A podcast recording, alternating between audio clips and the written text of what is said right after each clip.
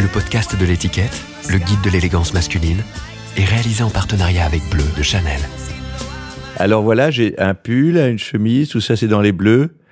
J'ai un copain qui me dit, dis donc, t'as osé le gris aujourd'hui, c'est un truc que, que j'osais rien en couleur. Donc, mais c'est, il y a, y, a, y a mille bleus, c'est passionnant les couleurs d'ailleurs. C'est comme les gens qui connaissent bien la peinture, j'adore les noms des couleurs. Euh, bon voilà, donc donc c'est la maison Charvet. Si on dit une chemise bleue, je vous dis bien sûr monsieur, il vous montre 700 couleurs, tissus, matières différentes, donc c'est formidable. Et puis j'ai ce qu'il est conduit d'appeler un blue jean, hein, ce que Yves Saint Laurent rêvait d'avoir inventé, la toile de Nîmes. Voilà.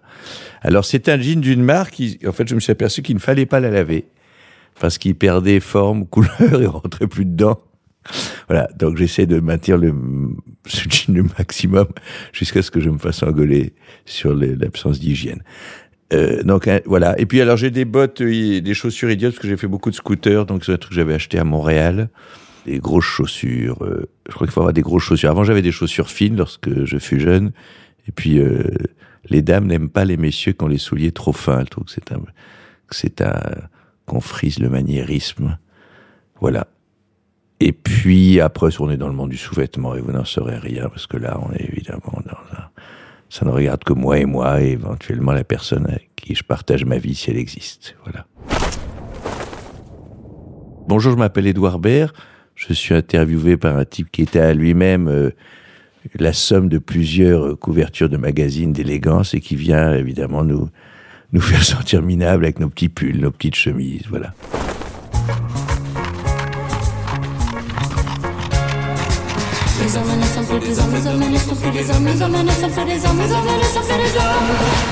Habitude, le podcast du magazine L'étiquette. Alors mon père il était d'une famille qui s'intéressait aux vêtements. Mon grand-père que j'ai connu, qui est mort à 99 ans, connaissait, j'adorais les règles, il m'expliquait des règles vestimentaires. Par exemple, c'était une sorte de, de, milieu un peu élégant à 99 ans, oui, presque d'avant-guerre, quoi. Et avant-guerre, il pouvait dire, ah, attention, je peux te dire à quelle euh, période de l'année on a le droit de mettre un smoking avec un canotier, ou dans quelles circonstances on met un, un queue de qu'on appelle l'habit plutôt qu'un smoking, ou quand est-ce qu'on a le droit de mettre un costume croisé. Il y avait des règles extrêmement précises dans un type de bourgeoisie, un peu d'avant-guerre jusqu'aux jusqu'aux années 60, après, après 68, tout ça a disparu, mais c'était assez drôle, quoi, parce que c'était très ritualisé. Alors, c'était lié à, des événements mondains de l'année. Après le Grand Prix, ce qu'on appelait le Grand Prix, c'est le prix de course de, les courses de chevaux à Deauville. On ne pouvait plus mettre de canotier que son smoking. Enfin, c'était, donc mon grand-père connaissait des trucs comme ça. Il, il, il avait plus d'argent. Il avait été ruiné, euh, juste avant la guerre, mais il, il, il connaissait ces règles-là, quoi. C'était des gens qui connaissaient ça. Donc ça me faisait rire. Je trouvais ça, je trouvais que c'était singulier, que c'était poétique, c'était romanesque. Donc voilà, il ne les appliquait pas parce que mon père euh, il était, était assez économe. Il connaissait les règles et mon père, quand il était adolescent, il m'a raconté dans les années 30, il, il était le dernier à mettre des cols durs, c'est-à-dire des cols en celluloïd. Ce qu'on appelle aujourd'hui une chemise grand-père, c'est la chemise sans col. Et mais alors on y, on pouvait y adjoindre un, donc on mettait des, des, boutons de col et on mettait ce col dur et on changeait le col plus souvent que la chemise. Et il y en avait dans la, dans l'armoire de mon père, je me rappelle, quand j'ai eu un, une mauvaise période, vers 18 ans, période un peu ridicule, j'avais mis des chemises comme ça. Et puis j'avais été passer trois mois au collège anglais d'Eton. Euh, Eton, c'est des collèges privés anglais très chics, des pensions. Il y avait une échange, un échange avec mon école et je devais mettre le matin pour aller en cours des, des cols durs et c'est pas confortable du tout. Mais c'est vrai que les chemises souples, les chemises à col où le col est lié à la chemise, c'était censé pas être chic parce que normalement le, on avait des cols en celluloïd ou des cols. Et on les faisait amidonner, des plastrons, des chemises à plastrons aussi. Chemises, voilà. Donc il y avait un peu, je connaissais un peu tout ça, parce que je suis un fils de vieux, et mon père était lui-même un fils de vieux. Donc, donc il y avait un peu des vieux messieurs, avec des souvenirs un peu comme dans une chose un peu proustienne, comme ça, avec des, des beaux restes. Mon père ne serait pas sorti sans chapeau dans la rue, par exemple. Mais alors, comme il avait plus de sous, donc il avait gardé, il, il avait un chapeau très chic de la maison Moch, qui avait été racheté, je crois, après par Hermès, et qui était, c'est des chapeaux très très souples, en fait, qu'on pouvait rouler, qu'on mettait dans sa poche. Alors il le mettait, il partait au bureau le matin, il partait à pied, il aimait bien marcher, et, il était en costume toujours. Euh, parfois, il, ressortait des cols durs, mais c'était un peu pour nous faire. Il mettait toujours une pochette, parce qu'il disait qu'une pochette, c'est s'il y, y, a une dame qui a besoin d'un mouchoir, donc la petite pochette apparente qu'on voit surtout chez les Américains maintenant, les derniers, ou chez certains hommes politiques de, cette désuétude, comme Fabius avait ça, il y avait aussi le, le ministre de, de l'Intérieur de, de Hollande, Cazeneuve, ont des petites comme ça. Bon, après toujours tout a l'air un peu arrogant comme ça, mais c'est plus il y a un côté un peu pas humoristique, mais une petite poésie. Bon, alors il avait toujours une pochette. Les seuls jours où il n'était pas en cravate, c'était le week-end. C'était, il s'habillait comme à une autre époque. Hein. Puis il aimait bien, il faisait des grands effets de chapeau dans la rue, parce que un peu comme dans les villages africains, où suivant le, le, le poids social de la personne salue, on lui demande plus ou moins des nouvelles longuement. Il dit comment ça va? Bien, ça c'est si vraiment quelqu'un de pas important. Mais si c'est le chef de village, comment ça va? Bien, la famille bien, les cousins bien, les voisins bien, c'est très long. Et c'est pareil, suivant, mais lui c'était pas suivant l'importance sociale, si c'était une dame, un monsieur, on touche juste son chapeau, pour montrer qu'on l'a vu, on touche le chapeau, mais si c'est une dame, alors on, on le soulève, et si c'est une dame à qui on veut plaire, on fait des grands effets de chapeau. Bon, enfin voilà. Donc c'était vraiment un autre monde, c'est une autre époque. Qu'est-ce qu'il avait? Il avait des, non, il avait un impair. Je crois qu'il n'y avait pas de manteau. Il y avait une idée que le manteau, ça se faisait pas. C'est pas chic d'avoir froid. Les gens qui ont froid, c'est des gens qui vraiment. Donc voilà, il est non, il a... Et puis il avait une théorie qu'on perdait ses chaussettes beaucoup. Donc enfin voilà, donc il connaissait les choses, mais il n'y attachait plus d'importance tellement ça l'amusait juste. Et puis parfois quand il sortait dîner, il se rechangeait complètement quand même. C'était quand même luxueux. Avait des caleçons. Il se baladait beaucoup. Le matin avant de s'habiller, il était sur en chaussures en caleçon avec le haut de son costume. C'est un peu comme dans des films du Marx Brothers, ce truc comme ça. Ou dans les, moi j'adorais par les romans anglais du 19e siècle, où il y avait ce genre d'humour avec les rituels. C'est des rituels très marqués socialement, évidemment, mais avec beaucoup d'autodérision quand même. Quand on était petit, on était un peu... Moi j'ai même eu... J'ai, enfant, j'ai eu des costumes marins, comme il y a un peu dans les photos en noir et blanc qu'on voit des, des vieilles bourgeoisies françaises d'avant-guerre. Vous voyez, j'étais un petit marin, par exemple, quand il y avait des grands événements. Ensuite, mon frère et moi, on a été habillés pareil, comme si on... Et on avait des, coupes au bol. Ensuite, on a eu ces pulls, ces petits trucs... Non, on était pas... Enfin, on était chic pour les occasions, quoi. On avait, j'ai un petit blazer, euh, des pantalons pas de def en flanelle. J'avais une obsession de ça, des vêtements qui grattent, c'était un cauchemar, les cols roulés. Puis on avait ces trucs gamins qui, qui font de l'électricité quand on les retire. C'était des petits, des petits cols roulés ou des petits ras du cou euh, orange. Il y a beaucoup de couleurs dans les années 70. Moi, je suis né en 66. Donc j'étais enfant à un moment où où c'était, c'était, c'était, il y avait plein de voitures de couleur aussi. Il y avait, il y avait une grande. Après les années noir et blanc, on dirait que la fin de la photo noir et blanc, des films noir, noir et blanc, les gens en ont profité pour pour mettre plus de couleurs dans, dans la vie aussi, pas seulement dans la photo.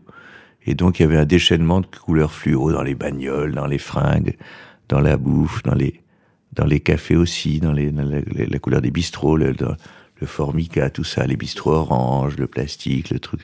On avait des trucs. Mon père, il avait une Opel Cadette vert pomme. Qui était, ensuite, il a une R14 bleue qui était la honte. Euh, si vous voulez nous emmener à l'école, on était bon. Mais alors, non, je me rappelle ces trucs quand on avait qui faisaient l'électricité. Mais on n'était pas, voilà, on était, pas très chic. Moi, j'étais un peu fasciné par ça parce que c'était tellement étrange d'être mon père, d'avoir un père si âgé et d'un milieu qui, qui, était un peu comme le qui avait disparu comme le Titanic, un milieu que c'était. Donc j'ai voulu, euh, il y a les âges où on veut ressembler à son père, puis après on veut y échapper. Bon, alors j'étais un peu trop habillé, on se moquait un peu de moi, puis j'avais déjà cette voix un peu de, de vieux monsieur un peu snob que j'ai eu très tôt. Donc j'étais, donc je crois que j'étais un peu trop. J'avais des foulards indiens quand j'avais 17, 18 ans, des petites pochettes indiennes. Bon, j'étais fasciné par des amis de mes parents que je trouvais très chic, comme un éditeur qui s'appelait Christian Bourgois ou je voyais la cravate très large de Jean d'Ormesson, je voyais des gens, j'étais stupéfait par ça. Bon. ça correspondait pas au monde des gens qu'on voyait à l'école ou qu'on voyait dans la rue. Alors après, après, je m'étais inspiré par les films ou par le style de vie que j'aurais voulu mener. J'étais euh, plus tard, je regardais les journalistes de Paris Match, un truc un peu d'action comme ça. J'aimais pas les personnages dont on a l'impression que dans le vêtement il y a qui se regarde trop, que c'est statique ou qu'il faut faire attention, quoi, que ça peut être sali. J'aimais bien une tenue de vêtements d'action. J'adorais les trucs, les sahariennes ou les chemises avec des poches plaquées. Qui sont, j'aimais bien les personnages de western aussi, avec, euh, voilà, j'aimais bien ces, ça reste un peu mes, mes, codes vestimentaires sont, sont un peu ça, sont des personnages des années 70, mais euh, euh, dans l'action, quoi. Après, j'étais, quand j'étais gamin, j'allais voir les James Bond avec Roger Moore. J'adorais ce truc-là. Euh, je sais que pour les puristes, c'est Sean Connery, le grand James Bond. Bon. Mais Roger Moore, il y avait dans le vêtement, il y avait un truc un peu. Il y avait des, des costumes trois pièces aussi, beaucoup encore à l'époque. Il y a beaucoup de gilets, j'adore. Je trouvais ça très chic, un gilet ou d'être seulement en gilet. Et puis après, euh, j'ai suivi mon frère qui avait le, qui m'emmenait au puce chercher des, des chemises, des chemises en jean, des lits ou des wranglers qui étaient très près du corps avec des énormes cols qu'on appelait pelle à tarte, des poches plaquées à, à, bouton pression. Après, quand, j'ai j'ai gagné un peu des ronds, j'ai amené ça chez Charvet, j'ai dit de me refaire la même. Donc j'ai des chemises comme ça avec des poches plaquées, c'est des chemises vestes, ou bien j'aimais bien les. Il y avait un personnage flamboyant qui s'appelait José Louis de Villalonga, qu'on voyait parfois à la télévision dans les journaux. Et alors il avait des sortes de trucs indiens, des machins comme ça. J'aimais bien l'idée de la chemise veste ou de la, ou de la veste blouson. Il y avait une boutique qui s'appelait Hollington aussi, qui habillait un peu la, ce qu'on n'appelait pas encore la gauche caviar, mais les, intellectuels de gauche des années Mitterrand. C'est-à-dire qu'on n'était pas vraiment des bourgeois de droite, on n'avait pas un costard, mais il n'y avait pas de laisser, n'était pas un blouson. Donc c'était des costumes sans col, avec, inspirés par des vêtements euh, de travail auvergnat ou autre. Mon père, il achetait beaucoup de vêtements sur les marchés d'ailleurs, après des, des, des, vestes en velours côtelé. Quand on sortait le soir euh, pour se...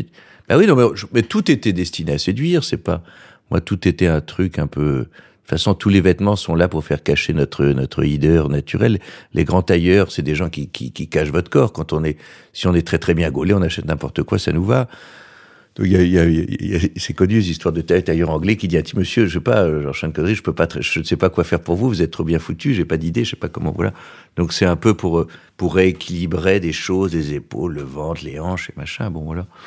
Donc euh, et puis pour faire croire, on, on on se fantasme aussi, tout à coup, on croit que parce qu'on est bien un homme d'action, un homme d'action, il y a un côté de se frimer. Euh. Oui, puis on, écoute quand même les avis féminins, on voit bien, moi j'ai renoncé aux chaussures fines ou à certains détails parce que, parce que je me suis aperçu que, que les femmes n'aimaient pas ça, je me suis adapté un peu au goût féminin, je crois.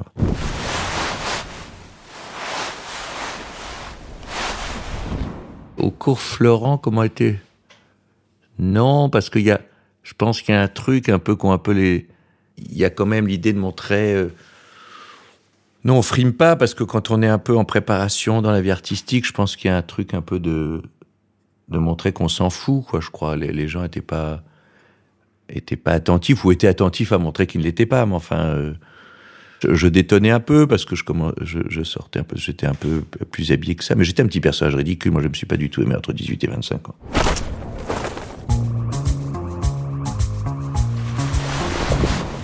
J'avais un ami de mon père qui était un monsieur très élégant et qui avait beaucoup grossi, qui me donnait ses vieux costumes. J'avais des costumes inouïs qu'on n'aurait jamais pu se payer, qui étaient des costumes de des grands tailleurs de Londres, un qui s'appelait Huntsman. C'était inouï, c'était pas exactement ma taille, mais c'était d'un luxe fou. Il y en a un qui s'appelait un reverso. Il y avait, il y a plusieurs tissus l'un dans l'autre, c'est-à-dire qu'il a l'air marron, puis quand il bouge, il y a du rouge, il y a une trame rouge, et ensuite il y a une autre trame bleue. Alors c'est des trucs, ça vous explose à la gueule, c'était, c'était truc. Bon, alors ça passait parce qu'ils étaient trop grands, donc je retroussais un peu les manches et ils étaient vraiment usés à la corde et tout, donc ça passait. Voilà, ça faisait pas comme un type euh, prétentieux, mais c'est vrai que c'était assez inouï ces trucs-là. Bah, après, le grand truc, c'est d'essayer de garder les costards sur les films. J'ai toujours eu du mal, en fait, euh, à m'habiller très différemment dans les films. Ce qui est passionnant par rapport aux vêtements féminins, c'est que ça se joue sur de tels infimes détails, le vêtement masculin, parce que les codes sont quand même restent très figés. On voit bien que c'est il y a des époques où ça s'ouvre, où les gens s'habillent à la mode, et, les, gens de pouvoir, et à une époque justement, ils doivent montrer qu'ils suivent pas la mode, qu'ils sont comme entre guillemets les Français. Et on se rappelle que dans les années 70, par exemple, les hommes politiques, tout à coup, sont devenus fous. On voit des images de personnages comme Michel Jobert, qui s'habillaient avec des costards de velours, des énormes cols, des grosses cravates de couleur. Et jusqu'à Jack Lang, à peu près, on s'habillait. Les hommes politiques pouvaient montrer qu'ils étaient à la mode. Après, il fallait surtout montrer que non quasiment il y a une théorie sur les hommes politiques qui doivent montrer que c'est que c'est ça leur va pas trop, que la veste est un peu. Je crois que Chirac faisait exprès d'acheter des vestes qui lui allaient pas trop pour montrer qu'on n'est pas qu'on est on n'appartient pas à un milieu social ou qu'on n'est pas superficiel, qu'on est quelqu'un qui travaille et qu'on fait pas attention à notre look, à nos vêtements. bon, ce qui est devenu après la fausse barbe aussi sur tous les hommes qui doivent montrer, qui qui se coiffent pas, et ça leur prend plus de temps de pas se coiffer que de se coiffer ou d'avoir une barbe de trois jours. Que bon, mais ça c'est autre chose. Mais là on est dans des époques où oui, c'est ça. Après, après est arrivé le vêtement confort. Moi, je déteste les gens qui me disent je mets quelque chose parce que je suis bien dedans. Je trouve que c'est une. Je trouve qu'il faut pas. Je trouve que c'est un énorme renoncement. Moi, j'adore les gens qui font des efforts. J'adore les excentriques, mais dans tous les styles. Hein, je trouve que dans les survêts, dans le truc, dans les codes du rap, les codes du, du streetwear, ça. Mais je, je trouve que d'affirmer quelque chose comme ça, c'est assez courageux, c'est généreux. Et j'aime bien voir. Euh, mais c'est surtout pour moi la défaite, la grande défaite vestimentaire, c'est celle de la bourgeoisie. La, bourgeoisie a renoncé à tout parce que je pense qu'on est passé d'une bourgeoisie industrielle à une bourgeoisie financière. Donc des gens qui ne peuvent plus assumer leur fric, donc ils ne le montrent plus. parce qu'ils n'ont plus d'employés en direct, ils font juste des marges, ils ne savent pas trop quand même eux-mêmes comment ils les font. Donc ils ont d'être ce qu'ils sont, parce qu'au moins, quelle que soit la violence de la bourgeoisie industrielle, elle avait des comptes à rendre à ses employés, à ses ouvriers. Bon, donc elle assumait même sa violence parfois, ou ça. Tandis que là, il n'y a plus rien à assumer. Donc on, on, on, on cette bourgeoisie-là, laissé tomber les centres-villes, ne s'affiche plus aux terrasses de café, ne s'affiche plus par un vêtement euh, qui les différencie, mais c'est dans des petits codes à eux. Ils savent que tel euh, blouson de merde ou tel, euh, tel doudoune vaut 15 fois le truc. Ah oui, après on va parler des montres, ça c'est encore une autre histoire. Donc donc il y a cette bourgeoisie, ces gens friqués honteux qui par démagogie, alors qui, qui met tout, voilà, qui attend vite de se barrer du centre-ville, de, rejoindre leur domaine, leur machin, ou des voyages, ou je sais pas quelle île, et là ils sortent des trucs. Mais je trouve que moi ça m'énerve quand je vois des gens, si on monte dans le train en première classe, on voit des mecs, je trouve qu'on, moi j'aime bien les rituels vestimentaires de, de, des milieux, non pas pour écraser l'autre, mais pour comme un art de vivre général. Enfin, c'est comme les mouvements, c'est comme la nourriture, c'est comme les objets, c'est comme des codes sociaux voilà, quand la politesse et l'élégance se rejoignent, quoi. Moi, j'étais fasciné par une génération des mecs comme Jean d'Ormesson qui était une courtoisie totale avec tout le monde, qui ne demandait pas si on était patron, président ou si on était le, le, le mec au guichet, quoi. Bon, enfin, le vêtement, y a, y a, c'est lié à ça aussi. À Nova, on était payé convenablement, enfin, on pouvait pas s'acheter des trucs. Après, j'ai travaillé à Canal+, où je faisais des sketchs tous les soirs en direct, un, peu improvisés, qui s'appelait le centre de visionnage. Et je me rappelle, il y avait ce, compositeur de chansons Rodagil, il m'a dit, il faut que tu t'inscrives à la, à la SACEM. Je dis, oh bon, bon. Et alors, on était déjà bien payé mensuellement, et à la fin de l'année, tout à coup, la SACEM vous appelle, vous avez trois minutes de direct par jour en auteur, bam! Et arrive une somme, alors là, mon vieux. Donc voilà, tout à coup, on se dit, waouh! Bon, et là, je suis allé, mais peut-être parce que, je sais pas pourquoi, j'étais fasciné par cette maison charvée. J'avais, je sais que c'était déjà dans Proust, et puis c'était une sorte de mythe familial, un peu peut-être. Tout à coup, on s'autorise un truc qui est, qui est au suivant, comme on le regarde, le sommet du ridicule ou le sommet du, du luxe ou du plaisir, c'est d'avoir un costume sur, même des chemises sur mesure, c'est fou. Alors, comme je suis dans le monde du spectacle, ils me font gentiment des prix, donc ça reste quand même pas abordable, ça reste des prix déments, mais bon. Mais c'est, mais c'est comme on dit, c'est le prix de ce qu'on achète, c'est pas des prix abstraits, on paie pas la marque. Ce qui est ridicule dans les prix, euh, les prix des marques, c'est qu'on paie le marketing de la marque. Tandis que là, Charvet n'a pas de marketing, on peut vraiment le savoir-faire, le travail. C'est des heures de travail, c'est des tissus particuliers, voilà. Donc ça, c'est de l'argent. C'est comme en nourriture. Je veux dire, si, si, on va dans un restaurant qui est juste un restaurant euh, où on paie le nom du restaurant, ça n'a pas de sens. Mais si on paie le produit, si on sait exactement que, ce, que tel type de viande, elle est plus chère parce qu'elle a passé des, des, années à vivre dans des bonnes conditions, là, là, l'argent a un sens. J'allais beaucoup au puce avec mon père, donc je, je il, il, collectionnait beaucoup les, les, objets de compagnonnage. Donc, c'est des objets qui ont une histoire, comment on fabrique des choses. C'était un truc un peu familial, lui s'intéressait à, à l'ébénisterie, à la verrerie. Et dans le costume, il y a un côté comme ça, les artisans, on voit un type, on comprend voilà qu'il y a le coupeur, le tailleur, il y a plein de métiers. On est, il vous explique un peu les tissus, comment c'est fabriqué, le nombre de comment c'est cousu. Donc on a l'impression d'être dans un oui, avec des, des, des, artistes qui travaillent pour vous, comme si on commandait un tableau, un peintre. Quoi. Est... Moi, j'avais lu des interviews de Philippe Noiret qui me fascinaient, où il allait l'après-midi déambuler dans Paris.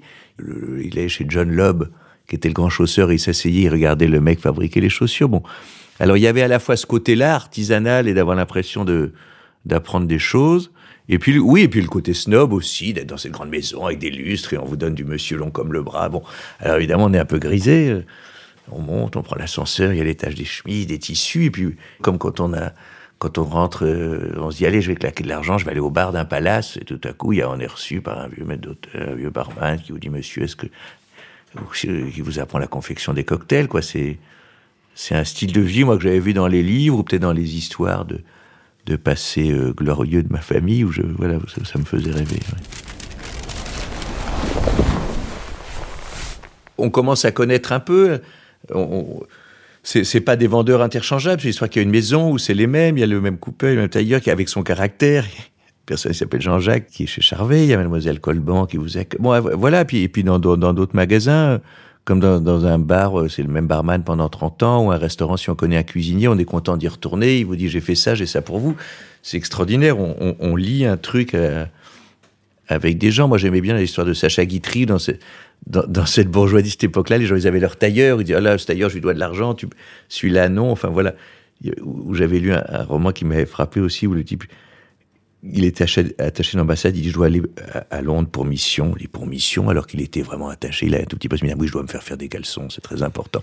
Bon, enfin oui, il y a tout un culte comme ça de de ce milieu qui, est très très oisif aussi, qui travaillait pas. Et quand, quand, on lit les romans sur ce milieu à cette époque, en France, en Angleterre, sans doute les autres pays, mais on voit bien que c'était l'apparence, c'était leur prend des heures quand on se lève le matin et avant avant d'apparaître en public, c'est très très long. Euh, l'hygiène, la préparation, on se faisait raser, on se faisait coiffer, on avait un costume. Donc ça a donné aussi des sortes de métiers d'art. Il y, a, dans les mémoires de, de, de, de George Sanders, l'acteur, il dit que je pense le nombre de mecs qui doivent intervenir pour que je puisse me tenir debout et être présentable en public, quoi. Le nombre de gens qui sont cachés, parce qu'il faut un type, voilà, il faut les, le truc pour que ses fringues soient propres, il y a un mec qui les nettoie, pour que ses cheveux soient ceci, pour ça, on parle même pas des médecins, donc il y a, y a, tout un pour que cette bourgeoisie, pour que ce monde de l'apparence soit, soit soit sublime, il faut derrière plein de corps de métier et spécialisés. Voilà. Alors où on s'y intéresse pas, on est, on s'en fout, on met le pognon et on apparaît comme ça. Puis si on s'y intéresse, c'est passionnant. Les gens sont passionnants, les, les métiers, les savoir-faire sont, sont passionnants. J'aime bien l'école très souple. J'adore les, Maintenant, il y a beaucoup de choses. On dit c'est génial, il est affroissable, prenez du super sang, du super de sang, costume. L'une des poésies du vêtement, c'est qu'il soit usé, qu'il se froisse, que le col soit rebique, mène sa vie, qu'on découvre en fin de journée que c'est pas du tout ce qu'on avait imaginé, qu'on a, voilà. Je suis étonné par les gens en airain, c'est-à-dire les gens où rien ne dépasse du matin au soir, c'est la même, euh, je sais pas comment les hommes politiques font pour avoir aucune tâche, aucune pellicule, aucune épinard dans les dents, voilà.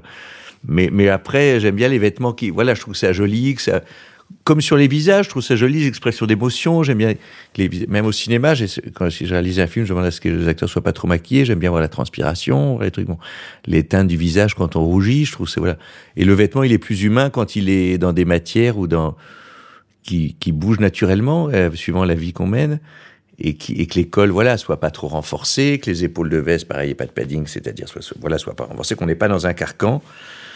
Et j'aime bien les, costumes ou les manteaux qui sont comme des maisons. Si on disparaît, si on a juste voilà son passeport et quelques billets en poche, et eh ben on, part et on s'endort sur un banc dans son truc. J'aime bien l'idée que dans un train on puisse dormir. C'est un peu comme un doudou. J'aime bien là, vous avez une veste par exemple. L'un des avantages du linge revers, c'est que si on le déplie, si on l'ouvre, et eh ben il vous, il vous, il vous protège de l'hiver, quoi. Il cache votre cou, il vous réchauffe et c'est votre petite maison, quoi. Moi, j'ai acheté beaucoup, beaucoup au début des choses opus ou dans les euh, dans les surplus, quoi. J'aimais bien ça, mais parce qu'on avait des très très beaux vêtements pour moins cher, comme ces chemises en jean qui, quand elles sont refaites, après elles sont elles sont moins bien moins bien coupées, elles sont moins plus... et puis des, des vestes en tweed, euh, euh voilà. Mais c'est mais élimées, enfin on, les porte jusqu'à ce que ça soit limé, mais à un moment entre les, les, limés, le troué, la, la frontière. Bon, j'ai des pulls très troués. Voilà, mais après, euh, moi, je ne porte pas grand soin à mes vêtements parce que je ne sais pas le faire. Et puis, il y a une dame qui travaille euh, à, la maison qui fait le ménage, mais c'est pas tellement sa spécialité, donc je n'ose pas trop lui dire. Mais euh, donc, les vêtements finissent par être un peu, oui, fatigue, une grosse fatigue.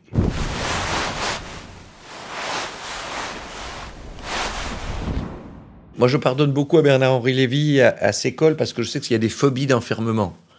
Quand j'étais enfant, on me portait beaucoup ces euh, ces cols roulés en lycra, qui faisaient des étincelles dont on parlait. Alors, j'ai une phobie de l'enfermement dans le vêtement. Donc, c'est vrai que j'ouvre au fur et à mesure, puis j'ai un tic, je touche mes seins. Euh, je sais pas si c'est pour me rassurer, savoir si je suis là.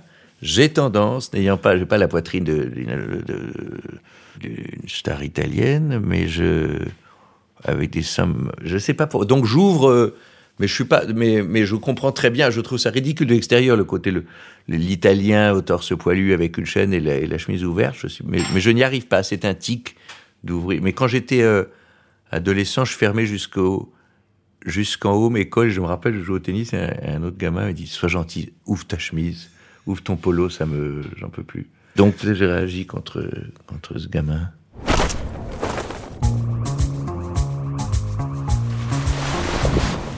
Je déboutonne pendant, de même que je touche ma tête, donc je ne cherche pas le matin à faire un décoiffé savant pour montrer que je m'en. C'est que je touche mon corps beaucoup. voilà, ça me rassure. C'est pas des, des, des, diversions masturbatoires, c'est des... Non, non, vraiment, c'est... Je sais pas, non, on, est là, gens qui touchent. Je touche aussi beaucoup ma bouche, mon visage, je m'aperçois quand on est en répétition de théâtre, parfois le metteur en scène me dit arrête de toucher ta bouche. Je dis non, je t'assure, je l'ai pas touché. Et après on filme et je me dis ah oui, effectivement. Alors, je sais pas pourquoi, il y a des gens qui se touchent plus. Euh. Je, suis passé par beaucoup de types de ridicules capillaires, dont la mèche. Et alors, la barbe m'est bien allée parce qu'ayant sucé mes doigts très longtemps, j'ai eu huit mentons très jeunes. j'ai eu un peu des mentons. Vous savez, on, devine l'âge du violoniste à son nombre de mentons. Et eh ben, alors, moi, j'ai, alors, ça m'a permis de, de, de, de, tricher un peu là-dessus. Je vous en dis des choses vraiment d'une. Alors là, vous m'avez, vous m'avez sorti une photo où je suis sur ce qu'il est convenu d'appeler un tapis rouge. Hein, ça doit être à Cannes où on doit. Ça, c'est une épreuve parce que les gens croient que c'est le, le sommet de votre vie et quand on on est à Cannes et qu'on n'est ni Alain Delon, ni euh, Jamel, ni Laetitia Casta, on n'a qu'une idée, c'est de vraiment pas monter le tapis rouge parce qu'on pense que les gens attendent vraiment quelqu'un d'autre et c'est vrai. Donc moi, quand j'ai présenté ce festival, après, je dis euh, ok, mais la seule chose que je demande, c'est de pas monter l'escalier, les marches. Donc on rentre par derrière en ascenseur discrètement. Mais là, bon. Alors là, j'ai un smoking qui est assez beau. Ah ouais, le nœud papillon. J'avais entendu cette phrase, un nœud papillon. Pour qu'il soit réussi, il faut qu'on ait l'impression qu'il soit prêt à s'envoler. C'est que ça doit être vraiment comme l'oiseau, comme, l'oiseau, comme l'insecte, comme le papillon. Je suis la seule personne dans mon métier, peut-être de ma génération, et ça je le dis aux dames qui s'intéressent aux, aux, gens qui ont des savoir-faire et des talents cachés. Je sais faire mon papillon, et attention, je vais aller plus loin. J'ai l'impression de parler comme Jean Rochefort, là. Je peux le faire à l'aveugle. C'est-à-dire, je n'ai pas besoin de miroir. Donc le nœud papillon est fait, donc il a sa vie, pareil, là, il penche un peu. Alors ça, c'est un truc, j'avais lu un, truc formidable sur Sinatra. Frank Sinatra, avant de rentrer sur scène, était impeccable. Et juste avant, il mettait un tout petit, il mettait un petit peu travers ou sa cravate sur le papillon pour montrer qu'il n'y avait pas de femme à la maison. Et il envoyait ce message inconscient aux, spectateurs et auditrices. Oh, ce pauvre vieux, fit Sinatra. N'y a pas quelqu'un pour lui dire que son papillon traverse un papillon. Donc, on, a, c'est une petite, je trouve ça très, très drôle de cynisme. C'était vraiment de calcul. C'est-à-dire, ce mec, il lui manque quand même quelque chose, comme une chemise par passé. Voilà. Sur cette photo, il y a d'autres choses. Il y a une petite pochette blanche parce que j'en mets plus, parce que il y a des boutons de parure. Parce qu'il n'y a plus que les Américains qui font ça. C'est quand on met un smoking, on met des, des, bijoux. Ça peut être des petits bijoux. Chez les Américains, c'est souvent des petits trucs noirs et c'est assez joli. Ça, ça habille le blanc de la chemise. Parce que, en fait, un, smoking aujourd'hui, si vous voyez un type en smoking, vous dites soit il est, soit il est invité au César, soit il est garçon de café. Il y a plus de gens qui sont garçons de café que de gens invités au César. Donc c'est plus du, en France, c'est pas du tout un rituel d'élégance. Euh, voilà, on met une cravate ou une veste quand on est chic, quand on veut se faire chic. Mais en Amérique, ça reste un truc plus, plus courant. Là, vous montrez une photo où je signe un autographe. Quelle carrière Ça doit être quelqu'un que j'ai payé un quart d'heure avant pour me présenter un papier. Alors, j'aime bien ce que je le vois pas bien. Non, mais alors là, j'ai ces costumes et j'aime bien. C'est des costumes gris. Euh, c'est difficile le costume sans cravate quand même. Euh, bon, vous vous en mettez. Je vous ai vu dans un costume croisé. Mais donc là, c'est, ben là j'aime bien. Il y a un col très souple dans un. Vous voyez, sur le papier, c'est nul. Il y a un costume gris, une, chemise bleue, et une cravate noire. Mais alors, ce qui est marrant, voilà, c'est le détail qui.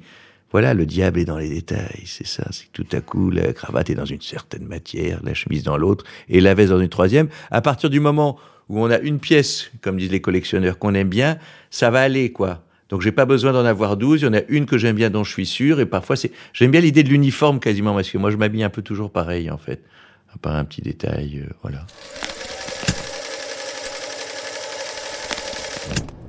Mais j'ai pas le courage de m'habiller euh, euh, comme je voudrais parce que je n'aime pas l'idée de. C'est pas l'idée d'avoir fait des efforts. C'est l'idée, je sais pas, il y a un truc arrogant dans quelque que j'ai pas. Moi, je trouve pour être arrogant, il faut venir de c'est vraiment fait tout seul. Moi, je comprends qu'un mec qui est rappeur, qui est né dans le ghetto, tout ça, qui s'auto. D'ailleurs, c'est les seuls mecs dont on accepte inconsciemment que ce soit vraiment très élégant. C'est Puff Daddy, des mecs comme ça, parce qu'on s'est dit, c'est ces gens qui ont inventé, qui viennent de... Moi, peut-être que venant d'un milieu plus bourgeois, je, n'ose pas, je me dis, ça suffit, quoi. Il y a déjà assez de signes extérieurs euh, fatigants.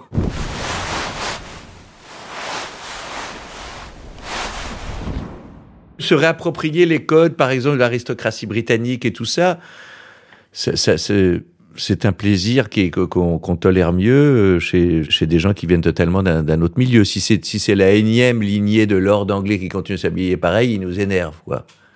Il dit c'est bon, c'est d'où vient ton pognon, c'est trop facile, et d'où vient ta culture, t'es né là-dedans. Tandis que quelqu'un qui a fait l'effort d'aller regarder, qui tout à coup s'habille comme ça, voilà, ça, ça a plus de charme.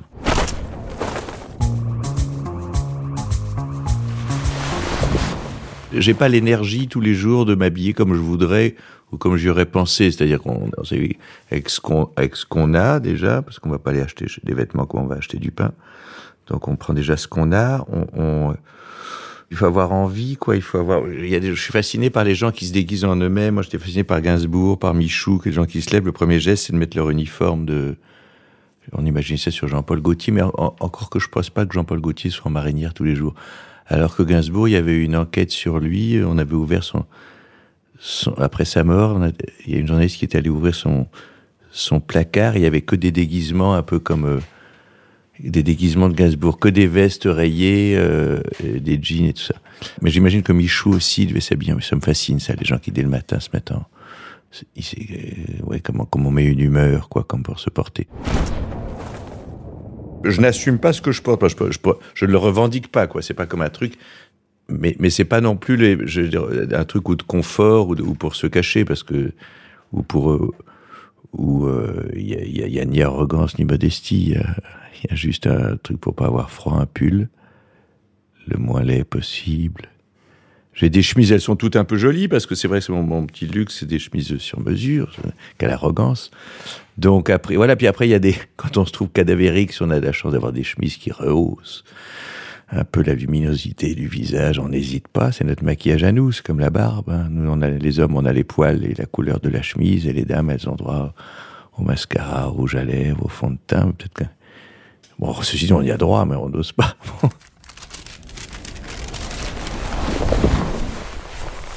je déteste les objets, je comprends pas du tout ça. Alors c'est vrai que maintenant, aussi pareil, dans l'idée du... La montre très chère, alors ça, pour moi, c'est vraiment... Euh, on est dans un autre monde, là. Là, je comprends pas. J'ai vu qu'il y avait un type de gens très riches qui, qui avait des gens très des montres très chères. Je, ne comprends pas de quoi il s'agit. Alors peut-être après, si on se passionne pour l'horlogerie, qu'on très bien, ça c'est passionnant.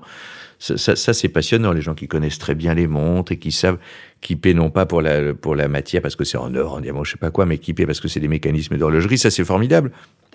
Moi, ça m'amuserait plus de mieux connaître certains objets ou de mieux connaître la peinture, d'acheter ça. Mais euh, non, je pourrais pas porter un truc, euh, un truc trop cher. D'abord, j'aurais peur de l'abîmer. Et l'un des plaisirs quand on est dans la rue, c'est de se dire que quoi qu'il vous arrive, c'est pas très grave. Quoi. Et puis si on a bu un coup, on doit pouvoir donner sa cravate, échanger sa veste avec quelqu'un. Ça fait partie des plaisirs de l'alcool. Alors si on a, si les mecs qui ont de quoi se payer une monte à deux briques et qui les changent, quand ils rentrent en dessoulant, ils sont emmerdés quand même. Et puis pareil, si on doit pouvoir se battre, même si je sais pas trop battre, on doit pouvoir se battre à chaque, euh, euh, on doit partir dans la rue en se disant c'est pas très grave, euh, voilà, si on est taché, si on perd, si on se déchire, si on se, si on se pète la gueule avec quelqu'un, si, si, si on offre si on échange sa, moi j'ai souvent fait des échanges de fringues quand j'ai, quand j'ai un petit verre dans les dents, des idées de fraternisation, je fais, ouais. Ou si je vois quelqu'un que je trouve sympathique là, qui regarde mon truc, je dis, bah, écoute, je te le donne, alors, voilà. Mais il m'est arrivé aussi de demander un peu soit quelqu'un, je dis, est-ce que tu peux me donner ta chemise? Oui, c'est arrivé qu'on me la donne. Bah, il faut pas que le type reparte sur celui, donc je vais lui donner la mienne, Il faut être sûr de son ventre, ça. Il y a des vêtements qui vous incitent à rentrer le ventre. Euh, voilà, non, moi, j'aime bien. Je crois qu'il n'y a pas plus élégant que la flanelle grise, en fait. Pour, euh, voilà, c'est ce que je trouve le plus chic au monde, c'est les costards de flanelle grise. si, si, je devais garder quelque chose, voilà, une veste en, flanelle grise. En plus, en plus, c'est pas les, gens, les, les, mecs qui font des costards, je n'aime pas vous vendre ça parce que c'est inusable. Mais plus les matières est épaisses, la, la flanelle très épaisse, mais ça veut pas dire qu'elle s'assouplit pas, mais enfin qui dure longtemps. Voilà. Puis là, je, bon, ben là, vous m'avez montré avec un truc, une concession au, au jeunisme, qui est donc une absence de chemise. Je me rendais pas compte que les gens portent plus de chemise du tout et qu'en fait, plus la chemise et la cravate, on dit oh le pauvre vieux, ça, il, il, travaille dans sa boîte, on l'oblige quoi. Parce que depuis qu'on libère les gens, ça a commencé avec le, le casual Friday, c'est-à-dire que le vendredi dans les boîtes chic, on avait le droit de pas mettre de cravate et de veste parce que les gens avaient des résidences de week-end, ils partaient. Bon, alors on a l'impression que c'était une prison. Alors ce qui est amusant, c'est toujours pareil, c'est transformer ces, prisons en plaisir, quoi. C'est qu'à partir du moment où il y a un code vestimentaire, d'en faire quelque chose qui nous fasse plaisir. Mais s'il y a plus de code vestimentaire, bon, moi j'adore les codes, j'adore les rituels en général dans la société. Je trouve ça très amusant. Et je me rappelle d'une interview de Claude Lévi-Strauss, qui était euh, élu à l'Académie française. Une équipe l'avait suivi dans l'essayage, vous savez, du, comédie, du costume de l'Académie française. Il a le bicorne, il a l'épée, il a, il a le, le queue de pile et l'habit vert avec le, le, le, brodé sur le côté. Et alors la journaliste, voilà, quand on réfléchit on pose des questions, on se dit, dis donc, ça doit vous faire marrer, monsieur Lévi-Strauss, vous qui avez vécu la moitié de votre vie cul nu avec des arborigènes, vous devez trouver ça un peu ridicule. Il dit, et là, tout à coup, c'est une des rares s'est énervé. Il dit, Madame, j'ai passé la moitié de ma vie à m'intéresser à la moindre pub, de la moindre parure, du moindre peuple arborigène. Pour une fois qui reste rituel dans mon pays, je le prends très au sérieux. je trouve ça merveilleux parce qu'on on, s'extasie dès qu'on voyage tout à coup d'une façon un peu condescendante. Ils regardent, c'est merveilleux, ces Africains et ça. Et nous, si c'est ici, on, a, on, a, on, prend ça pour, pour une arrogance ou une désuétude grotesque. Donc voilà, je, je trouve que c'est bien qu'il y ait des, des, des, vêtements liés à des métiers, des vêtements liés à des heures de la journée, il y a des activités. Euh, J'engueule ma fille parce que quand elle va à la, à gym à l'école, elle veut pas changer. D'abord pour l'hygiène et puis en plus c'est bien que tu es Bon, je trouve, je, voilà, je, je, je, trouve ça bien. Je trouve, je peux pas. Je trouve ça bien que le soir on s'habille comme ça. Bah, évidemment, quand on peut se, je commence pas à écraser des gens qui ont déjà du mal à joindre debout. Genre, évidemment, c'est pas ça. Mais, mais dans, je trouve que c'est, je trouve pas ça arrogant pour les autres. Je trouve ça joyeux et je trouve ça civilisé. Voilà. Mais, dans son code à lui, hein, personne. Si, si, mais je trouve ça bien. Je m'habille pour moi-même. Euh, je ne je, vais pas je, m'habille pour moi-même je n'ai pas une tenue d'intérieur je m'habille pour moi par une certaine idée parce qu'on se fait son j'ai un petit cinéma mental ça, ça, me soutient je veux dire c'est un antidépresseur formidable même chez soi de on se lève le matin même si on voit personne si on est là de se voilà mais peut-être parce que je vis dans un mirage et je vis d'une façon trop cinématographique euh, peut-être que je monte sur scène dès que je me réveille un peu mais ça, ça soutient de monter sur scène quand on se réveille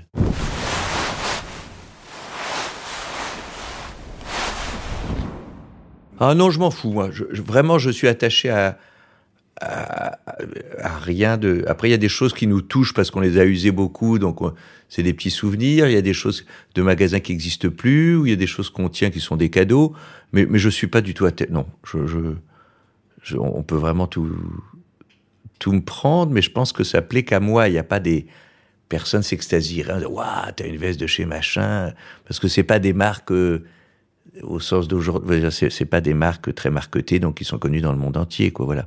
Moi, ça m'amuse. Je me rappelle quand j'avais été à Rome, à un moment, on m'a expliqué, il y a un mec qui s'appelle euh, Pietro, il fait des chemises sur mesure, va voir. J'ai tombé sur un vieux mec avec d'énormes ciseaux qui m'avait coupé de chemise, qui était une catastrophe. Bon, je les aime beaucoup. Bon, je les mets pas. Puis il y a un type qui s'appelle Alain Veil, qui, est, un expert en affiches, qui se faisait faire des costumes inouïs euh, à Hong Kong, euh, des tweeds mauves et tout ça, il m'avait offert une, chemise qu'il avait inventée, c'est la chemise de papillon. Le papillon est dans la chemise, dans le col. Bon, je l'ai jamais mise, mais ça m'amuse de la voir. Bon, mais je suis pas fétichiste du tout de, de, des, des, fringues ou des objets, vraiment. Et on avait le même maître qui était un, un, journaliste de match, s'appelait Yvan Bostel, euh, qui était euh, comme ça un excentrique, qui a connu mes papillons et, et, et des vestes en tweed et qui se faisait engueuler par sa femme parce qu'il il en avait plus que de, que de choses à manger pour ramener à la maison.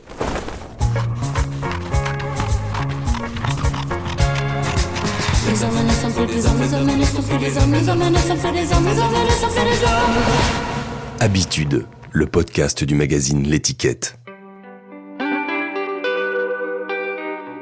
La personne qui m'a interviewé, qui a eu l'intelligence de, qui va retirer ses, questions pour que si un procès, ça soit juste sur moi.